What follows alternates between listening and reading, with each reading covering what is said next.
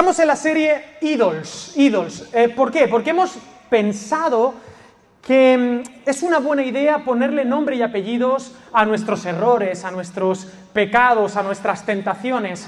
Porque durante todas las épocas ha habido ídolos, solo que mutan. De hecho, estoy leyendo, aprovechando que el Pisuerga pasa por Valladolid, estoy leyendo, me he comprado esta novela, American Gods. ¿Alguien le suena esto de American Gods? Os sonará porque es una serie de Amazon Prime, ¿vale? Pero está inspirada en este libro, en esta novela de Neil Gaiman, que ganó, ganó el premio Víctor Hugo, ganó el premio Nebula. ¿Qué es eso? Pues son cosas importantes, ¿vale? Son premios, ganó, ganó tres premios fundamentales y es una idea espectacular. La idea es que en los Estados Unidos los dioses, Odín, eh, los dioses del Olimpo, los dioses nórdicos, los dioses eslavos, siguen vivos, pero están perdiendo fuerza porque están perdiendo adoradores y están como debilitados. Y hay nuevos dioses, el dios de la tecnología, que es un chaval joven, ¿no? que ha nacido hace poco y que mueve la pana y va en limusina, y entonces el protagonista, Sombra se llama, que es un expresidiario, lo contrata Odín para intentar recuperar, pero no pueden con la tecnología, con el nuevo dios, porque hay nuevos dioses. La gente somos idólatras por naturaleza. Tú puedes decir, mira, yo ya no creo en Dios, yo no creo en Jesús, yo no creo... Pero la pregunta no es si crees o no crees, sino quiénes son tus dioses. Como dijo Josué, escogeos hoy a quién sirváis a Dios o a los ídolos. Pero todos tenemos ídolos. ¿Cuál es tu ídolo? Bueno, aquello que alberga tu corazón, aquello a lo que te rindes, eso que te pide y te demanda más, donde tienes puesta tu identidad, aquello que si se te arrebata parece que tú no eres nadie. Hay personas que han entregado su vida al trabajo, al Dios de la hiperproductividad. Hablaremos de ello la semana que viene. Hay gente que le ha entregado su corazón al placer y al deseo y parece que si no sienten eso no son nadie. Hay personas que han entregado su corazón a una relación y que por muy tóxica que sea, si la pierde, parece que dejan de ser ellos. Hay personas que han entregado su corazón a una causa, a una idea, a una ideología, a un partido, a una, a una fantasía política y se lo han entregado pensando que eso va a ser la salvación. Hay personas que creen que su valor está en su intelectualidad, en la diosa razón, famosa diosa razón que se adoró en 1789 en la Revolución Francesa. Hay personas que adoran cosas buenas, hay gente que adora el deporte. No sé si habéis visto, hay gente que obsesionada, hay gente que adora, qué sé yo, ¿qué adoras tú? La sexualidad, el gran ídolo del sexo hoy en día que mueve millones y millones, es el negocio, el negocio que más dinero mueve. Los dos negocios que más dinero mueven en el mundo, ¿cuáles creéis que son? La muerte y la vida, la muerte y, y el sexo. El sexo número uno y creo que el dos o así, se van peleando. ¿Vale? Es decir, el dios Marte, el dios de la guerra y Afrodita. Están siempre a las manos, desde los griegos. También hay un dios que me encanta mencionar, el dios Mamón. Me gusta. ¿Quién es el dios mamón? El dios de los titos. ¿eh? A ese dios nos arrodillamos. No, es que en ese trabajo me dan 100 euros más. Pero no todos son dinero. Sí, es que en ese trabajo veo menos a mi familia, pero gano más. ¿Sí o no? Y eso, eso manda. Bueno, dioses algunas ideas que hemos tratado acerca de los ídolos, para que tú identifiques cuál es el tuyo, y me da igual que seas del Madrid, por aquí, que están queriendo convencerme en la fila de los fariseos, que yo sé, que, bueno, en fin, da igual. No importa tu equipo, sustituir un ídolo por el dador de la vida es la propuesta. Quiero presentarte a Jesús de Nazaret, Dios hecho hombre, que vino a derribar todos los ídolos. A diferencia, decíamos la semana pasada, del resto de los ídolos, el único Dios verdadero no te pide nada, en un sentido. En un sentido, el único Dios verdadero es el único que se da a ti. Jesús de Nazaret no es otra cosa que Dios entregándose, amando por ti, sacrificándose por ti. De tal manera amó Dios al mundo que ha dado a su Hijo unigénito. Él mismo vino en persona y dijo, todos los ídolos te piden y cada vez te piden más, nunca es suficiente, te da síndrome de abstinencia con ellos. Y además te acostumbras a ellos y tienes que meterte cada vez más dosis. ¿Cuánto dinero es suficiente? Nunca es suficiente. ¿Cuánto placer es suficiente? Nunca es suficiente. ¿Cuántos likes, cuántos followers son suficientes? Queridos, nunca es suficiente. Pero el único Dios verdadero, Jesús de Nazaret, vino a esta tierra para decirte, yo he venido aquí a morir por ti, pero no solo a morir por ti, sino a vivir por ti, a vivir la vida que tú puedes vivir. Él nos dio ejemplo de cómo vivir una vida sin ídolos, conectado con el Padre, el dador de la vida. Dio la cara por ti por mí. Ese es el Jesús para el que yo trabajo. ¿Y por qué me entrego yo totalmente a Él? No para ganarme el cielo. Yo me entrego a Él no porque quiera devolverle la deuda, eso es imposible. Él sigue queriendo ser el dador. Pero lo hago porque estoy agradecido con Él, porque me ha hecho libre de mi vana manera de vivir, una manera que no tiene sentido. Me ha librado del absurdo de dedicar mi vida a cosas que no tienen sentido. Yo hoy contaré un poco de mi testimonio, que es muy sencillo, me da un poco hasta de vergüenza de contar mi testimonio, de qué me ha librado a mí el Señor, pero yo lo pienso bien y digo, Señor me libró de una vana manera de vivir. Y a lo mejor alguien puede conectar conmigo. Hablábamos de que Ah, los ídolos te prometen, pero no cumplen. Son bendiciones que se convierten en fines. Pueden ser cosas buenas. Una relación es algo bueno. El dinero no es malo per se. El sexo es, es para mi juicio, uno de los mejores inventos de Dios. O sea, cuando lo inventó dije, ole, ole, ole. Bien hecho, Señor. Así sí se piensa, así se crean cosas buenas. Todo es bueno en un sentido. El problema es convertir un medio, una bendición, algo que es positivo, en un fin en sí mismo. Eso es el ídolo. Y los ídolos los creamos nosotros a nuestra imagen y semejanza. ¿Y cuál es la consecuencia de seguir a esos ídolos? Que te deshumanizas. Es decir, que te haces cada vez menos tú. Aquí tenemos personas que han sido drogodependientes, algunas personas que han salido del foso de las drogas. Y para mí ese es el ejemplo, uno de los ejemplos más gráficos. Cuando uno empieza a consumir heroína, uno deja de ser él, uno deja de ser dueño de sí mismo y empieza a convertirse en algo menos que humano. ¿Tú te acuerdas en los años 90? Lo que había por la calle, mi madre me decía, cuidado, a mí me atracaron con jeringuilla, veías a la gente con el mono, nunca es suficiente. Y gloria a Dios que Dios ha sacado a personas de las drogas. Pero hay cosas igual de peligrosas que las drogas, pero no les vemos el peligro. Y hoy te quiero hablar de uno de esos peligros. Te quiero hablar del ídolo del entretenimiento. El ídolo del entretenimiento que tiene, y voy a meterme con los jóvenes porque no están, pero en realidad estoy hablando de ti. Nos tienen, nos tienen, nos entretienen y por eso nos deshumaniza. ¿Y cuál es el ídolo del entretenimiento? Hay un cuadro de 1629 del gran Velázquez. ¿Habéis ido al Prado?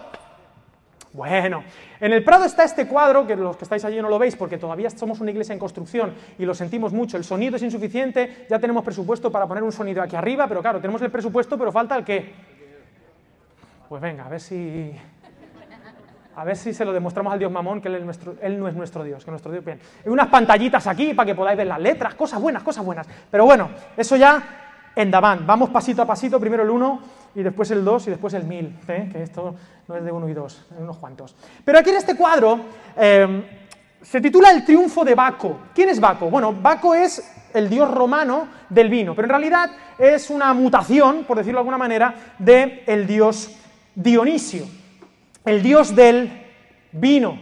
El, ídolo Dionisio o el dios, el dios del vino, equivalente Baco, es el símbolo la vid, era el inspirador de la locura ritual, del éxtasis, el dios del teatro, del entretenimiento en la mitología griega. Era un dios que siempre estaba de fiesta y que te prometía salvación. Es súper interesante. Salvador y libertador le llamaban, liberando a uno de su ser normal mediante la locura, el éxtasis, y mezclaba música para que te descuidaras y que dejaras a un lado, al menos temporalmente, la preocupación. Este Dios es el Dios del entretenimiento, que te promete una recompensa inmediata. Yo estoy convencido de que no existiría ningún borracho en la historia, ninguno. Si tú bebes vino hoy, o sea, vino, beber vino, eh, y me, encanta este, este, este Dios, porque el vino me parece el ejemplo perfecto de algo bueno que puede convertirse en un ídolo. Tomar vino es genial. Tomar vino a partir de los 50 años te recomiendan una copita porque es bueno para tu corazón. Es decir, el descanso es bueno, Pedro, lo menos no. Pedro, cuando tenemos, ahora no, pero cuando hacíamos, cuando hacíamos el consejo de ancianos, antes, en el bar, a las nueve, claro, Pedro se levanta, ya está jubilado, se levanta temprano. Y él a las nueve no es tostada con tomate y café con leche. ¿Se entiende o no? es bueno. Pero no habría ningún borracho si tú bebieras mucho vino hoy y te emborrachases dentro de dos semanas. Porque una cosa que te promete el entretenimiento es disfrútalo y disfrútalo ahora. Y hay un versículo que no se predica mucho, pero estaba yo preparando el mensaje esta semana y dije, ya estaba pensando en Baco, yo estoy todo el día, claro, con la movida, ¿no? Y fijaros qué preciosidad, digo, jamás había visto esto así. En Efesios capítulo 5, versículo 18, no os embriaguéis con vino, en lo cual hay disolución, antes bien sed llenos del Espíritu, hablando entre vosotros con salmos, himnos, cánticos, tener una alegría real y no falsa. No os embriaguéis con vino donde hay disolución, en el griego asotía. Asotía, sotía suena a soter, soter es salvador Asotía es no salvación. No, no te metas en el entretenimiento que te hace daño porque es no salvación. Te promete salvación, pero te deja peor. Peor. Yo no estoy hablando de que descanses, no estoy hablando de que te tomes un sábado, claro, eso es saludable. Pero no lo conviertas en un fin en sí mismo. Personas que trabajan, atención al absurdo, personas que trabajan para luego el entretenimiento. Dios nos ha librado de la, vana manera de vivir. Antes de eso, me encanta, versículo 10 15. 15. 15. Mirad pues con diligencia cómo andéis. No vivas en modo automático. No compres los imperativos sociales que te dicen lo que es disfrutar. Mirad bien cómo andéis. Párate un momento y sé dueño de tu vida. Y de un momento. ¿Por qué están eligiendo por mí lo que tengo que hacer, lo que tengo que consumir, dónde tengo que invertir mi tiempo? Mirad pues con diligencia cómo andéis, no como necios, necios en el griego nepios, que significa niños. No seas un niño en tu manera de pensar. Un niño es normal, somos seres que cuando nacemos tenemos que aprenderlo todo y el juego es parte del aprendizaje. Aprendemos jugando, pero uno tiene que madurar. Alex, tranquilo que no pasa nada no como niños, sino como sabios, y dice, aprovechando bien el tiempo, porque los días son malos, por tanto no seáis insensatos, sino entendidos de cuál sea la voluntad del Señor. No os con vino, no pierdas el tiempo con el entretenimiento, con el Dios Baco. Es interesante que en la mesa del Señor hay vino, hay disfrute, hay cánticos, himnos, era la fiesta, pero no es el centro, el centro es Cristo, pero lo disfrutamos. Podemos jugar, podemos tener tiempo libre, podemos descansar, pero ¿de qué maneras? Y voy a intentar ser psicológico, teológico y lógico, todo. Pero, ah, por favor, dejemos de estar embriagados de entretenimiento, convertirlo en un fin en sí mismo y no en una celebración de la vida. Pero tú tienes que elegir. Tú no puedes meterte en la nada a cambio de dejar de llenarte de entretenimiento, sed llenos del Espíritu Santo, sed llenos de propósito, sed llenos de intencionalidad, de misión. Un soldado que está en la guerra no tiene tiempo de jugar a la Nintendo 64. Un soldado que está en la guerra, que está en misión, no tiene tiempo de perder tiempo. Y quiero que veamos este ídolo Baco, este ídolo Dionisio, este ídolo del entretenimiento, no solamente como un mal en sí mismo, sino como un síntoma del mal. El mal es que tú no sabes qué es lo que tienes que hacer. Y como no sabes lo que tienes que hacer, haz lo que te da la gana. Y perds el temps. ¿Se entiende? No se entiende. Tú haces lo que te da la gana y pierdes el tiempo porque no tienes una misión. Porque si tú, cuando tienes tu horario de trabajo y trabajas ocho horas y tienes al jefe aquí, no se te ocurre mirar el móvil. O si lo miras, lo miras a riesgo de perder el trabajo. Pero cuando pierdes tu trabajo, cuando estás sin trabajar, sí quítame el césped. Yo a mí fútbol, ni fu ni fa. Una de las cosas que pasa cuando la gente está sin trabajo, ¿cuál es? ¿Que para dónde va la cabra? Y la gente se vuelve loca, dame un trabajo porque estoy perdiendo más tiempo, o sea, tengo menos tiempo que cuando trabajaba, porque, porque voy a, Baco, y Baco no es que te emborraches, Baco es Baco. Baco es donde, donde tú vas a, a encontrar refugio de esta vida, vas a la no salvación pensando que hay salvación. Y tú ya sabes que no había salvación ahí, porque la última vez que lo hiciste te sentiste culpable, si es que todavía tienes conciencia y no la tienes cauterizada. Pero vuelves ahí con la culpabilidad y vas al absurdo, porque el Dios Dionisio, el Dios del entretenimiento es el Dios de la nada, es el Dios de la, del absurdo, del sinsentido. Y veo muchas personas, y permitidme, que articulan su vida en torno a un sinsentido, en torno a una misión fantasma. Por ejemplo, hoy en día, hoy en día hay hombres sobre todo, y aquí no voy a entrar, pero bueno, hombres sobre todo, que con mi edad, 38 añazos, tienen problemas con las videoconsolas. Y que han puesto en juego su matrimonio por los videojuegos. Que son mentira, que son ceros y son unos. No tienen sentido y en lugar de disfrutar la misión de su vida, viven una misión ilusoria que podías vivirla cuando tenías 10 años y jugabas al Mario Kart y al Super Mario Bros. Pero ahora tienes algo más que hacer. Debes ser padre, esposo, misionero. Y el problema no es el anhelo, porque todo hombre debe ser, debe ser, a mi juicio, un guerrero, un explorador, un rey. Claro, el problema es que estás malgastando las fuerzas en el sinsentido en lugar de la verdadera misión. Y te sientes mal contigo mismo, pero no, no ves, porque no estás lleno del Espíritu. Y tú articulas todo eso en torno al deporte, o en torno a ver un deporte concreto, o en torno a una, lo que sea, una adicción, la que sea, a los móviles. Hoy en día, antes, la gente, los, jefes, se quejaban de que el tabaco interrumpían la, fluidez del trabajador. Antes era el tabaco. Hoy no, queridos. Hoy, lo, he dejado ahí. ¿Hoy qué es? El móvil. Que yo he visto guardias de seguridad con el móvil. Digo, ¿y qué seguridad es esta?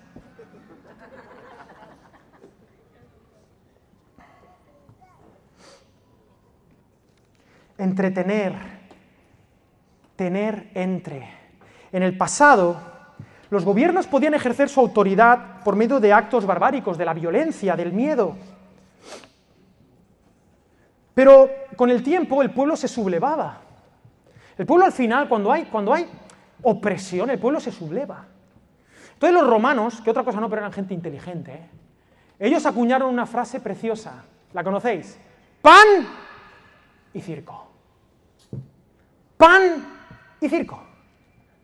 Porque no hay mejor esclavo que el que no sabe que lo es. Y el entretenimiento nos tiene hoy a todos esclavizados. Y aún así lo defendemos. Y como yo toque tu entretenimiento, ¿sabes por qué sé que es un ídolo? ¡Ah! Oye, ¿sabes qué pasa? Que tú para salvar tu matrimonio... ¿Tú quieres salvar tu matrimonio? Sí. Sí, pues eh, deja de ser un obseso de los coches. No, no, no, no, no. No, no, porque ella tiene que entender que mi coche es mi coche. Ahí hay un bichito.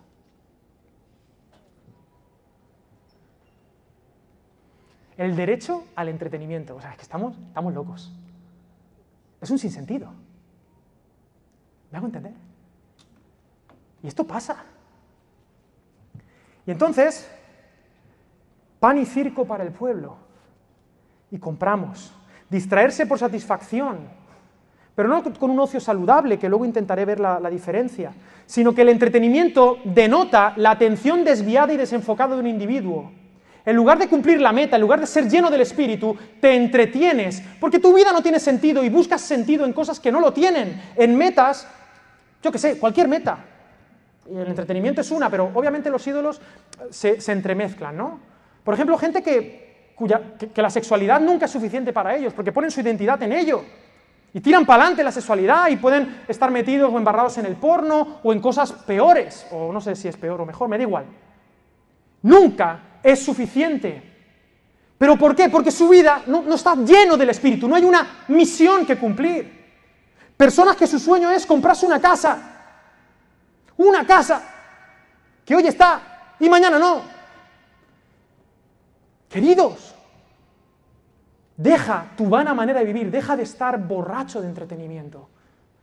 Y una de las cosas que hace la borrachera es que te, te, anula la voluntad. Una de las cosas que hace la borrachera es que dejas de ser tú. Sí, aparentemente te lo pasas bien. Pero tengo una noticia para darte. Tengo una noticia para darte. El único Dios verdadero te da una alegría que parece borracho. Lo pareces, pero no estás. El gozo del Espíritu Santo te da una energía que tú crees que vas a encontrar en el entretenimiento, pero el entretenimiento te deja cansado. El entretenimiento te deja sin sentido. Dices, bueno, ¿y este tío cuándo descansa? Claro que descansa. ¿Cómo te lo pasas bien? A mí me decían, es mal, a mí me decían, oye tío, ¿tú borracho tienes que ser? Digo, pues yo no sé lo que es estar borracho. Pero yo me siento pletórico, lleno, satisfecho, loco por Jesús. Tengo una misión. ¿Qué más quieres?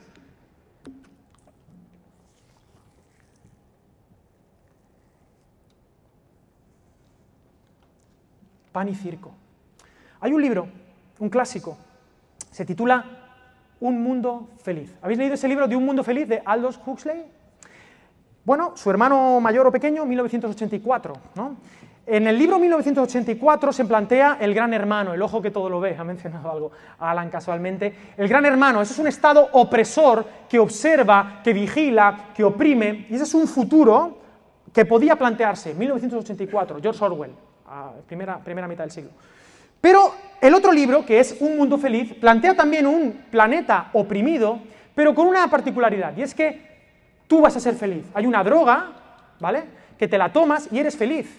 De hecho, cuando te haces muy mayor, tú mismo te mueres, o sea, hay una, hay una eutanasia, tanatos, hay una buena muerte y tú llegado a una edad ya, pues te mueres y vienen otros y tal. Y además hay una sexualidad desinhibida, enseñan a los niños a tener sexualidades de que son pequeños y de hecho, pues porque hay que explorar los cuerpos y tal, con niños de 5 o 6 años, en la novela, y si uno no se deja, pues oye, ¿por qué no dejas a tus amigos? Hay que compartir, ¿no decimos eso? Bueno, hay que compartir, entonces estamos para disfrutarnos unos a otros y es un mundo que está tan metido en el entretenimiento que son esclavos y no lo saben. Y ese mundo es más sostenible que 1984.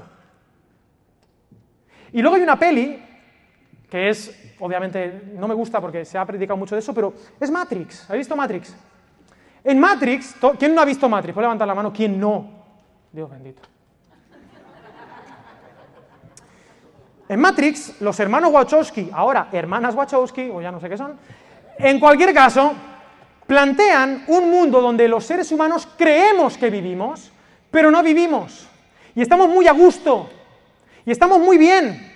Pero cuando te tomas la pastilla, esto tiene mm, rememoranzas de, de un mundo feliz, despiertas a un mundo que no está tan guay, que está roto, que está dominado, en este caso por las máquinas.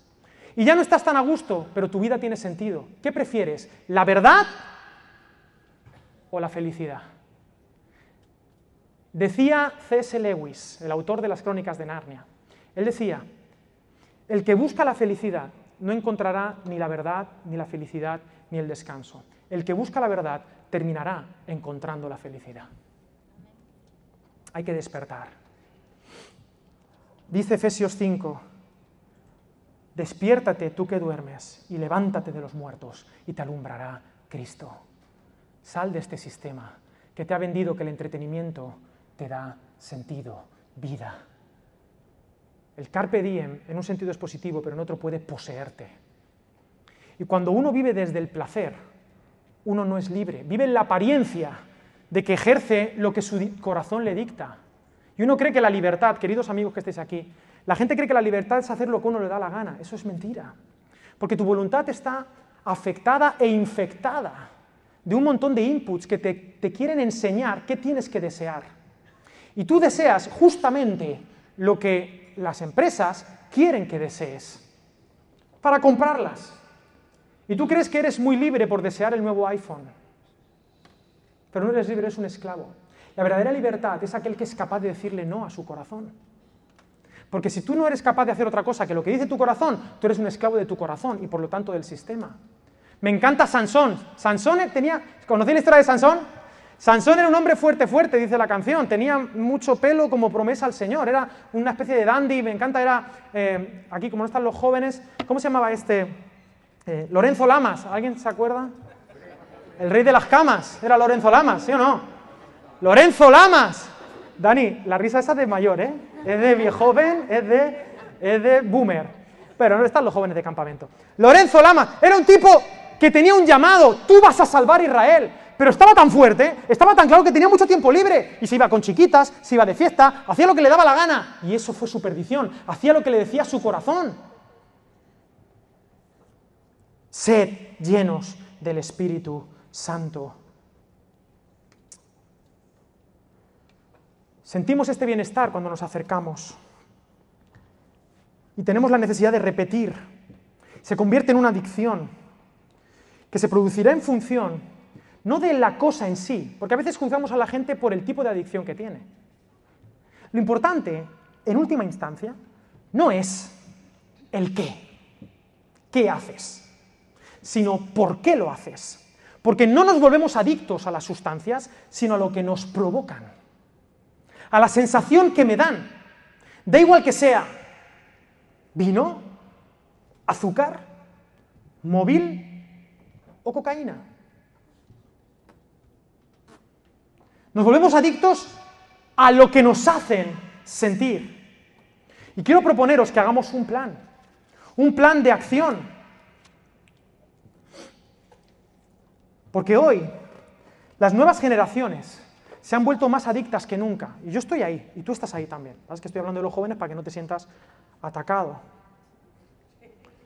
Cuando uno no tiene una misión, que es el primer punto, para, atacar el entretenimiento, uno tiene que despertar y conocer la misión. Cuando uno despierta a la realidad, es el punto uno, que lo repetiré al final. Punto uno, identifica tu misión. Y uno no puede identificarla si no es lleno del Espíritu Santo. Si no se encuentra con Dios, con Jesús que te dice, tú eres mi hijo amado, tú no eres una movida aquí para Matrix, tú no has nacido. Tienes que identificar tu misión. Por eso yo en esta comunidad cristiana Valencia estoy obsesionado con decirte, descubre para qué estás aquí. ¿Puedo decir una barbaridad que tengo muchos domingos de ganas de decir? Descubre para qué te parió tu madre. Porque Jesús lo descubrió. Jesús lo descubrió y murió por eso, y vivió por eso. Tienes que descubrir para qué estás aquí. Porque si no, la cabra tirará para el monte. Un ejemplo, David, segunda de Samuel capítulo 11, aconteció al año siguiente, en el tiempo que salen los reyes a la guerra, que David envió a Joab y con él a sus siervos y a todo Israel y destruyeron a los amonitas y ta ta ta. Versículo 2. Y sucedió un día, al caer la tarde, que se levantó David de su lecho y se paseaba sobre el terrado de la casa real y vio desde el tejado, del terrado, a una mujer que se estaba bañando, la cual era muy hermosa.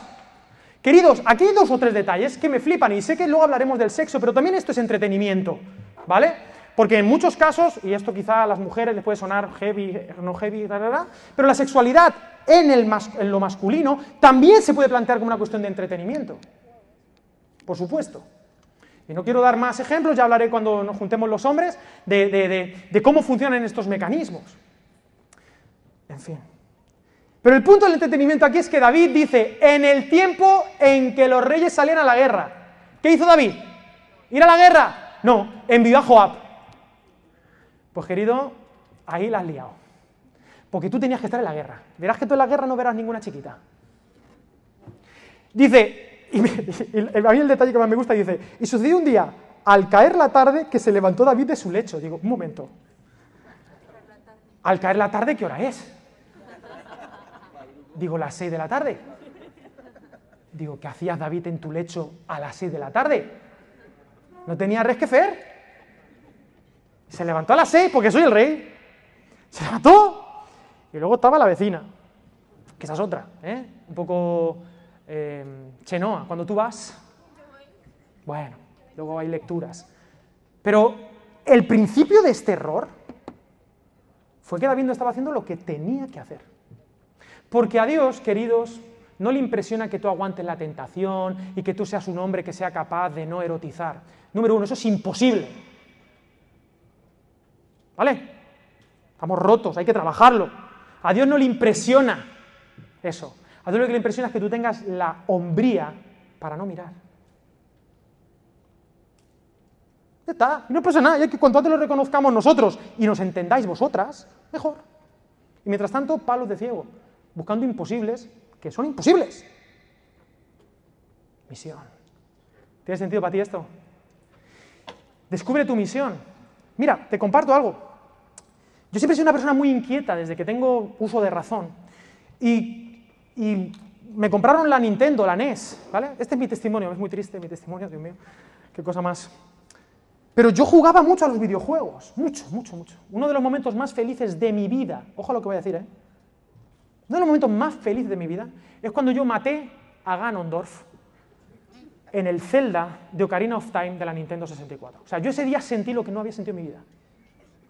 Sentí una cosa, aquí, un empoderamiento que dije, me como el mundo. Si puedo con Ganondorf, lo maté además dos veces porque el tío se resucita y se convierte en un monstruo y hay que volverlo a matar. Con la espada de luz, unas movidas. Siendo insuficiente para mí la pantallita, me metí a jugar a juegos de rol, porque siempre he sido una persona imaginativa, leí El Señor de los Anillos con 10 años, y empecé a jugar a juegos de rol, y me iba a, Gremio de Dragones a jugar, y me iba a jugar con el último druide, me iba a jugar, porque para mí era todo, para mí era, era, yo necesitaba inputs en mi corazón, porque yo necesitaba una aventura, porque Dios me había creado para una aventura. Dios me había creado para, para, para dar mi vida. Y ahí me puse, pero yo, a la vez que eso, era muy inquieto, yo estudiaba en el conservatorio, estudiaba violín, me iba bien, se me daba bien, en solfeo, súper bien. Pero me metí tanto, y gracias a Dios por esto, gracias, yo tenía una profesora de violín, Victoria, que en el segundo trimestre vio que yo bajé el rendimiento.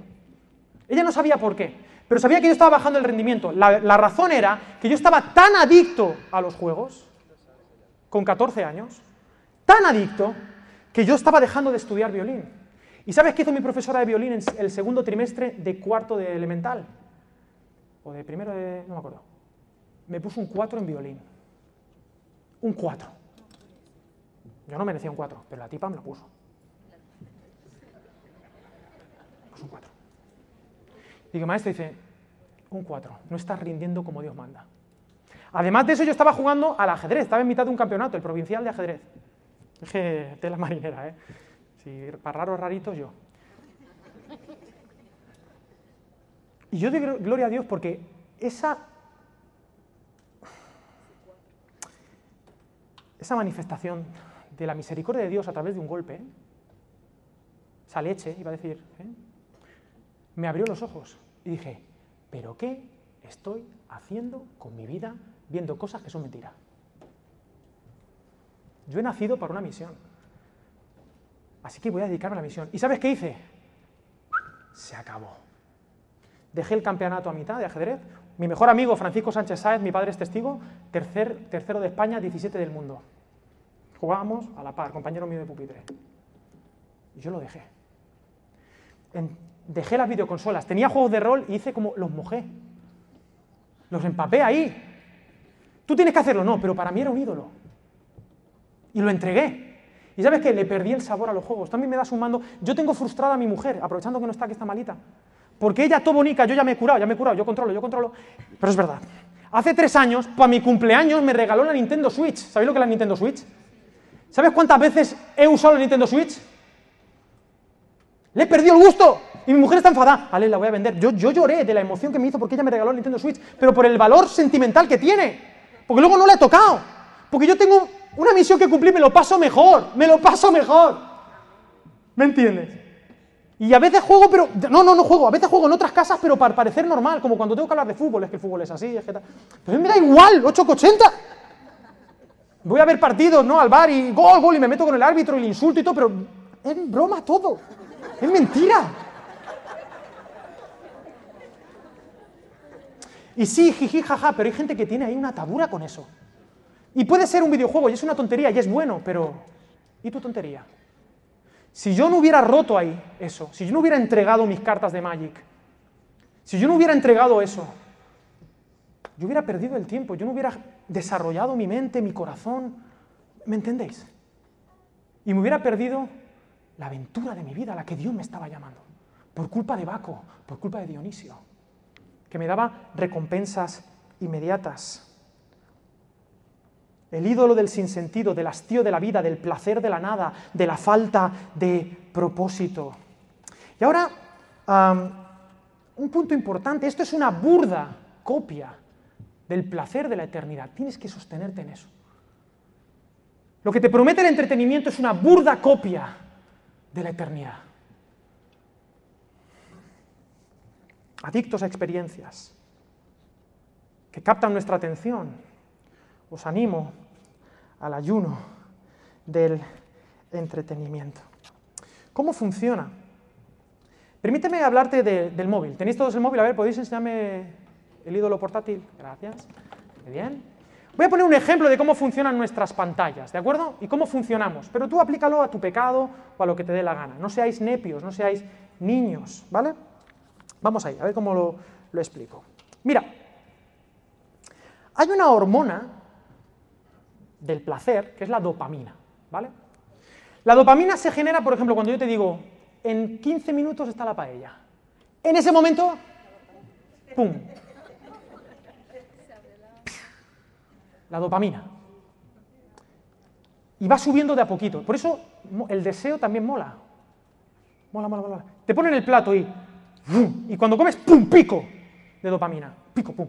¿Y luego qué? ¡Bum! Bajón. Además, la dopamina te ayuda mucho a compensar el cortisol. ¿Sabes lo que es el cortisol? ¿Habéis visto cuando se explota un globo? Tenemos aquí cosas. Se explota un globo, ¿qué ha pasado? ¿Estás asustado? Ahí ha habido un chorrito de cortisol.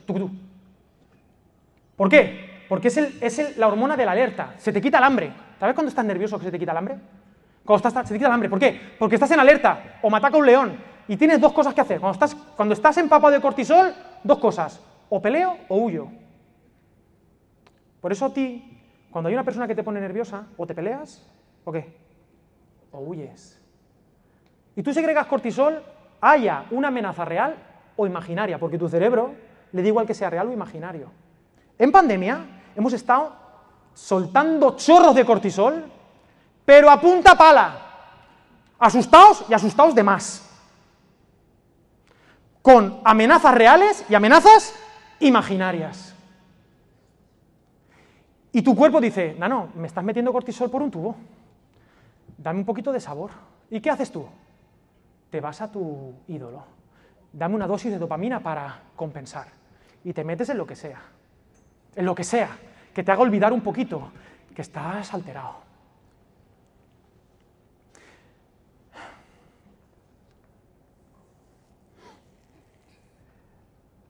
Además, la, la dopamina es muy interesante y es que cada vez te exige más. Esto es como cualquier tipo de droga. ¿eh?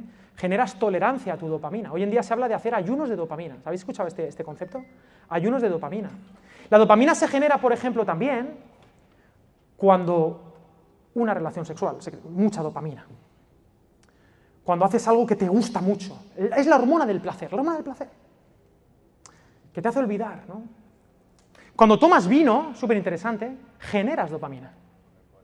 Cuando tomas coca, generas dopamina a lo bestia. Entonces, ah, la pregunta es, ¿cómo salvarnos de esto? De estos chispazos. Pero sabes que cuando miras la pantalla, generas dopamina. Y aquí quiero hablarte del versículo, no seáis como niños. Cuando uno nace, cuando uno es un niño, uno tiene el cerebro por hacer. Esto lo sabéis, ¿no? El cerebro tuyo, cuando tú naces, es un cerebro un poco de lagarto. ¿eh? Que tienes todo esto bien, todo guay, la dopamina por aquí, pero no tienes desarrollado lo que yo siempre llamo, bueno, lo que siempre lo digo siempre, pero la gente pasa de mí, el prefrontal, ¿vale? El prefrontal es lo que tienes aquí, esto aquí, esto. ¿Y de qué se encarga el prefrontal? Atención, cuatro cositas o cinco. De la atención, la concentración, la resolución de problemas, el control de impulsos y la planificación a largo plazo. Esto, cuando naces, no lo tienes hecho. Voy a repetir de qué se encarga esto, ¿vale? De la atención, la concentración, la resolución de problemas, el control de impulsos y la planificación a largo plazo. Alex, ¿cuándo se desarrolla esto? ¿Con 5, con 6 años, con 8 años? No. Las mujeres, que ahí tenemos un desfase, y esto es una de las grandes diferencias entre hombres y mujeres, las mujeres lo desarrollan antes el prefrontal. Ustedes pueden pensar un poquito mejor. A misma edad, la mujer pues piensa un poquito mejor. En la adolescencia, ¿vale? Algunas. ¿eh? Esto es curva de Gauss, esto, vale. Y los hombres maduran más tarde el prefrontal. Y esto es así, esto es biología y no hay, no hay nadie que lo pueda negar. Y este desfase genera que haya un desfase también de edades y por eso normalmente, normalmente, las mujeres tienen menos edad que la pareja que eligen. Normalmente. ¿Vale? Esto es una norma universal. ¿Por qué? Porque hay un desfase biológico y así, así, así somos. Está, y no pasa nada. Ahora bien, cuando uno es un bebé, hay tres cosas que le generan dopamina y generan su atención. Tres cositas. Luz, movimiento y sonido. Luz, movimiento y sonido. Y acabo de describir lo que es una pantalla. Luz, movimiento y sonido. Por eso es un suicidio criminal ponerle a un niño de menos de dos años una pantalla. ¿Por qué? Porque yo quiero que dejen de ser niños. Y en, en biología, en el cerebro hay una cosa que esto es universal. Si no lo usas, se destruye. ¿Cuántos números de teléfono de memoria te sabías hace 20 años? ¿Cuántos te sabes hoy? ¿Por qué? Pues porque están en el móvil. El que está aquí, yo, tú me dices dónde está Santo Justo y Pastor. Y a mí qué me importa, porque tengo Google Maps. Ya mi sentido de orientación se ha atrofiado. Mi memoria, ya no memorizo número de teléfono, porque si no usas tu cerebro, el cerebro se atrofia. Y el ídolo del entretenimiento lo que hace es destruirte la cabeza. Cada vez que caes eres un poco más tonto. Con perdón, más tontito. Y tontita. ¿eh? Me gusta ser eh, aquí integrador, ¿eh? Para lo malo sí. Queridos, entonces no madura tu cerebro. El prefrontal madura pues a partir de los 18, los 22, los 25. O no. Y por eso hay hombres que siguen siendo niños y están adictos a algo bueno y se creen en su derecho y se casan y creen que están en su derecho todavía de tener su juguetito. Y por el juguetito rompen el matrimonio. ¿Por qué? Porque no es que hay que orar. Sí, ora, pero no. ¿Esto qué? El prefrontal lo tienes por hacer. ¿Cómo le vas a pedir peras al olmo? Y cuando uno tiene el móvil, te da esa recompensa inmediata, ese like. Ah. Cuando uno quiere educar a sus hijos, ¿de qué se trata la educación? De que deje de prestar atención a luz, sonido y, y movimiento, y por ejemplo me preste atención a mí, a un maestro que lea un libro, un libro que no tiene ni luz, ni movimiento, ni sonido. Pero se te va la vida en eso. Es que los jóvenes hay que amoldarse. Digo, no, no, no, no. Yo respeto que sean Dory de Buscando a Nemo. Pero no me conformo con que sean peces. Quiero que sean humanos.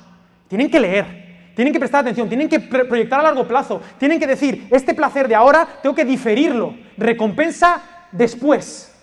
Porque si no, el prefrontal no vale para nada. Y estás con dopamina, dopamina, dopamina, todo el santo día. Por eso estamos con el móvil en la mano. Hay dos razones por las que tienes el móvil y lo miras. Dos. Porque estás aburrido o porque estás estresado. Discutes con tu mujer. Esto me han contado qué pasa. Discutes con tu mujer. Y, y miras el móvil, nada más que para darme un chute. ¿Estás nervioso por algo? ¡Pum! Miras el móvil un poquillo. ¿O estás aburrido? Alex, ¿cuándo acabas? ¿Estás aburrido de mi predicación? Mira el móvil. Para tener tu chute. Pero eso es una adicción, ¿eh? Y la misma medicación, la misma, ¿eh? Se está dando a la gente adicta a las pantallas que a la gente adicta a la cocaína. La misma medicación. Queridos, el dios Dionisio no está muerto, estaba de parranda.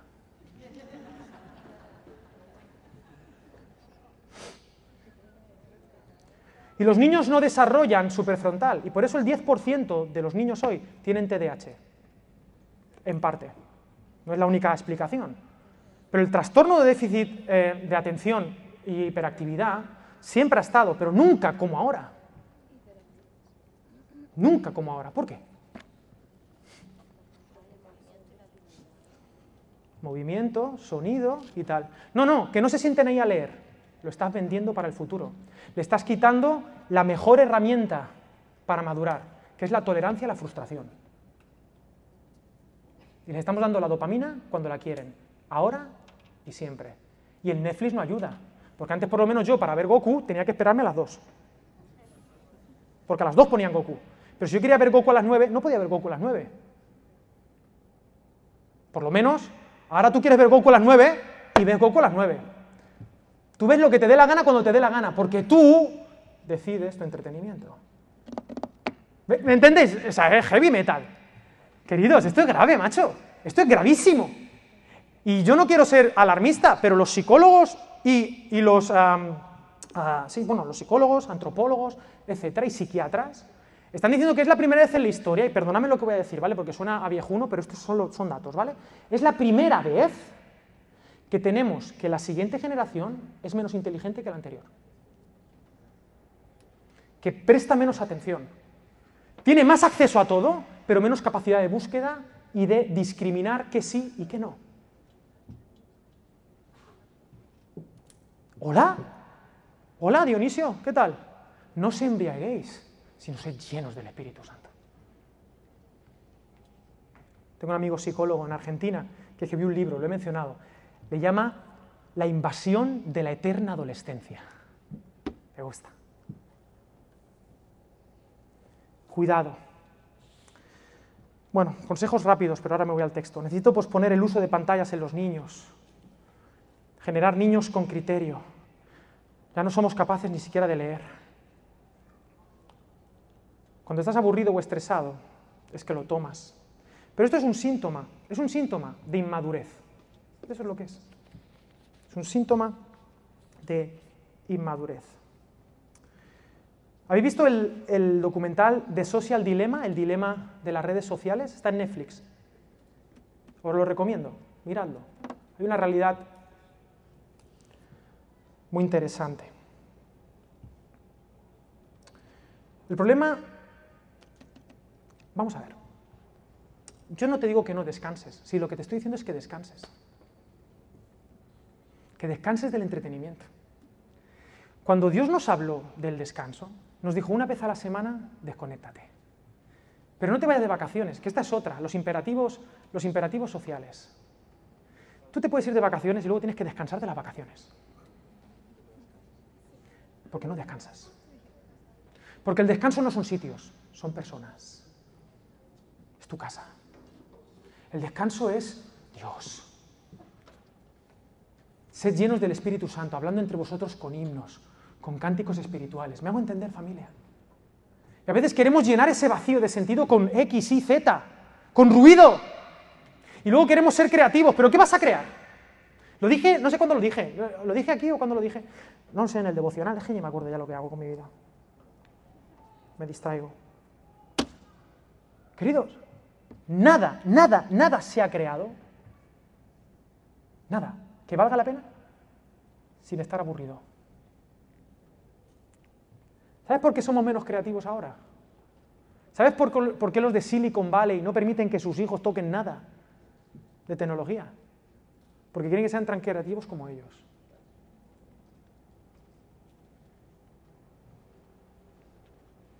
¿Por qué escribió Tolkien El Señor de los Anillos? Pues porque llueve mucho en Inglaterra, básicamente. Llueve mucho en Inglaterra y hay un chiquillo allí más aburrido que una ostra. Y está C.S. Lewis, que también llueve allí, y está en su casa. ¿Y qué tiene? Una puerta y un armario. Tiene una puerta y un armario, C.S. Lewis. No tiene ni, ni Montessori, ni nada. Está más aburrido que una ostra. Y como está aburrido, y es un niño, crea un mundo. Lo crea. Y cuando es más mayor escribe de ese mundo donde los animales hablan. ¿Me entiendes? Pero queremos a los niños y a nosotros llenarnos de todo. Sí, yo me acuerdo que yo estaba en la cola del Mercadona y se me ocurrían canciones. Ahora estoy en la cola del Mercadona y ¿qué hago? Saco el móvil. Y no doy espacio a no ferres, a estar tranquilo, adicto a la dopamina.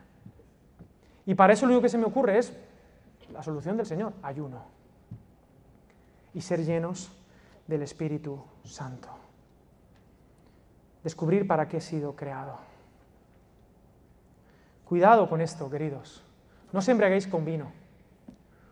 Ponerte el entretenimiento cerca es como si a un borracho o a un niño, cada vez que se ponga nervioso le pusieras, ¿te imaginas ponerle un minibar en la habitación a tu chiquillo? Con ocho años. Ponle, mira, te voy a poner aquí esto para que cuando estés nervioso del examen que tienes mañana, querido hijo mío, te tomes dos traguitos de esto. ¿Tú harías eso con tu hijo? Ah, ¿no? Pues a lo mejor lo haces. A lo mejor yo siento la tentación de hacerlo que juzgamos mucho a nuestros padres porque nos, ¿se acuerdas cuando está muy nervioso? Y entonces ¿qué? Mojábamos el chupete en coñac, ¿sí o no? Eso me decía tal. En vino dulce, perdona, en vino, mira. Y eso explica el pastor. Bien. En vino dulce. Y decimos, madre mía, estos padres en vino dulce. ¿Y tú qué haces? A lo mejor no es vino dulce, pero es lo mismo. ¿Me entendéis, queridos? Yo quiero que esta iglesia no viva embriagada del entretenimiento. Eso es otra cosa. Esto no es entretenimiento espiritual. yo no me saca, yo no, está, yo no he hecho un módulo superior ahí, eh, eh, eh, ahí en, en, Marchalenes de entretenimiento y tiempo libre, ocio y tiempo libre, para que tú te entretengas. No, no, no, no, no, no. Yo no he estudiado eso. Eso es de otra persona. Yo, a mí el Señor me ha llamado a encenderte a despertar en ti, a que te despiertes tú y que te alumbre Cristo y que digas, pero, pero ¿qué estoy haciendo con esto? A la misión, para eso me ha, llamado el Señor. Para eso me ha llamado. Ya está. Y a la luz de la palabra, espabilarte y desarrollar tu prefrontal para la misión y que seas dueño otra vez de tu vida y que no sea Dionisio el dueño de tu vida, tú. Y para que tú seas dueño de tu vida, tengo una paradoja que decirte, necesitas que Jesús sea el dueño de tu vida. Porque cuando Jesús es el dueño de tu vida, tú por primera vez eres dueño de tu vida. Porque Él quiere que tú seas libre y conoceréis la verdad. Y la verdad os hará libres. Y empezarás a decidir. Y la voluntad perfecta del Señor se desarrollará en tus decisiones libres. Porque desearás lo bueno, lo verdadero, lo honesto, lo puro. Pero si llenas tu cabeza con eso, pues claro, de lo que se come se cría, dice el versículo. No dice el versículo. Queridos, Cuidado con este Dios. Y me estoy dejando cosas, pero ya, ya termino porque quiero que habléis un poquito ahí en las mesas. La dopamina. Me encantaría que la cambiásemos por otra. Hay una, porque la dopamina te puede, puede ser una droga. Y, y el baile de dopamina cortisol es terrible. Y os anuncio una cosa. Nuestros gobernantes han descubierto una realidad extraordinaria. Si los llenas de cortisol, harán lo que tú quieras. Por eso hoy no os preocupéis, que cuando Putin diga ya, otra cosa. Y nos van a mantener entretenidos. Y entre las noticias y las preocupaciones, el cortisol, la dopamina, la exigencia a ser más productivos, pero dándonos herramientas para que no lo seamos. Es una maldita trampa. Pero es que esto no se inventó hoy. Esto es pan y circo. Y en medio del pan y circo romano, pluralista, se levanta la iglesia porque Cristo resucitó y dice, ni pan ni circo, a la misión. ¿Tiene sentido para ti? Hay otra hormona muy bonita, que es la hormona de la oxitocina. Queridos, en la vida hay dos cosas, dos cosas que verdaderamente te van a hacer feliz. El amor, pero no el amor, ¿me entendéis? No, no la pasión esta desenfrenada, sino el amor. El amor calmado, el amor comprometido, el amor a tus padres, a tus hijos, el amor de hermanos, el amor sostenido en el tiempo, el amor que ha pasado una crisis, el amor que se ha perdonado y la satisfacción del trabajo bien hecho, de la misión. El amor y la misión. Estas dos cosas, ninguna de las dos son instantáneas. Hace falta cultivarlas, hace falta tiempo. Hay que sembrar con lágrimas para recoger con gozo. Y el amor es un proyecto a largo plazo. Estas dos cosas necesitan que dejemos de procrastinar y que entreguemos al dios Dionisio al FEM, a la basura. Y empecemos a ser dueños de nuestra vida. Y te propongo, bueno, aquí muchas cosas, pero te propongo cuatro. Número uno, conoce tu misión. Conoce para qué has nacido. ¿Cómo? Ahora hablaremos. Número dos, dice el texto de Efesios 5, aprovecha bien el tiempo, ten un plan, te aseguro que si no tienes un plan, esta semana la cabra va a ir al monte. Yo todos los domingos por la tarde me anoto todo lo que tengo que hacer. Todo lo que tengo que hacer esta semana y lo hago. Porque si no, no lo hago. Esto es así, así soy. ¿Tengo que demostrar que tengo fuerza de voluntad? No. Tengo que demostrar que soy un tío que, es dueño de su vida y que cuando y sabe para dónde lo que me va a pasar. Un plan, un plan de acción. Pero eso no es suficiente.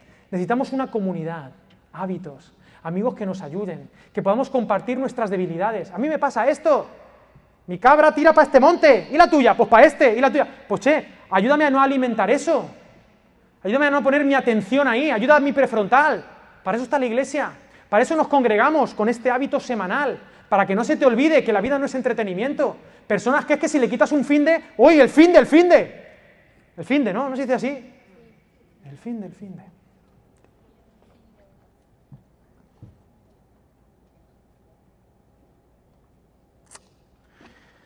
Uno, tu misión. Dos, un plan para tu misión. Tres, comunidad, hábitos. Y cuatro, aprende a disfrutar. Aprende a disfrutar. Hay que también tener espacios, pero eso es un, subproducto.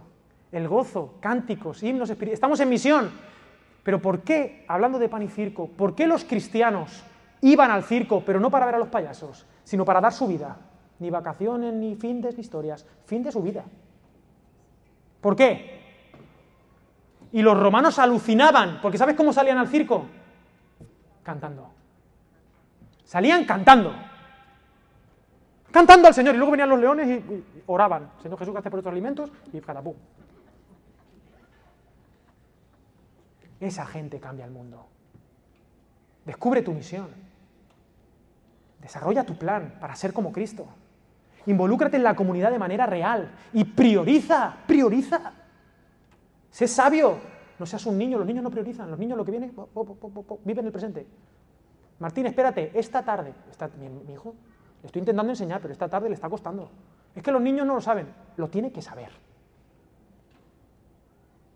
Yo, mi responsabilidad es enseñarle que esta tarde hay recompensa si ahora se aguanta. ¿Entendéis? Y cuatro, aprenda a disfrutar. Y el mejor ejemplo, ya he terminado, el mejor ejemplo es Jesús de Nazaret. En Hebreos nos habla de los héroes de la fe, el capítulo 11. Esa gente jugó el mejor videojuego, esa gente no se entretuvo. Abraham, Moisés, Débora, Sansón, Jefté, héroes de la fe, que tenían clara su misión, llenos del Espíritu, como viendo al invisible. Pero cuando termina este capítulo 12, 11, se va al capítulo 12 y dice, puestos, versículo 2, los ojos en Jesús, el autor y consumador de la, de la fe, el cual, por el gozo, la alegría, el gozo puesto ¿dónde? Delante de él, sufrió la cruz. ¿Por qué Jesús fue capaz de ir a la cruz por mí? Porque lo tenía claro porque el gozo sabía que no era Baco, que no era Dionisio, que no era eh, eh, lo temporal. Por el gozo puesto delante de él, sufrió la cruz, menospreciando el oprobio y se sentó a la diestra del trono de Dios. No desmayes si Dios te disciplina, porque el Señor al que ama disciplina. Si soportáis la disciplina de Dios, Dios os trata como a hijos. Pero si os deja sin disciplina, a vuestro corazón, a vuestro entretenimiento, entonces sois bastardos y no hijos. Yo no quiero ser un bastardo. ¿Entendéis? Yo quiero ser un hijo de Dios y tener las disciplinas de Dios y vivir para Dios. Y me equivocaré y tengo mis vacos y mis dionisios, pero tengo que aprender a reconocerlos, a exponerlos, a exhibirlos públicamente como Cristo hizo en la cruz y depender de su gracia, porque Él lo hizo por mí. Y si Él lo hizo por mí, entonces yo viviré por Él. ¿Y sabes qué? Hay vino. Hay vino de sobra. Yo me voy a pegar una en la boda del Cordero que no me va a reconocer ni mi padre. Pero yo estoy esperando.